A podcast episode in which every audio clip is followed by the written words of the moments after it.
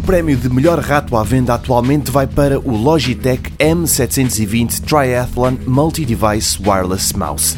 Podia chamar-se M720, que era a mesma coisa, mas a Logitech decidiu pôr ainda o nome de um desporto no título do equipamento, triatlo, talvez para mostrar que é versátil, e depois, porque já que estava com a mão na massa, chamou-lhe ainda multi-equipamento e, por fim, rato sem fios.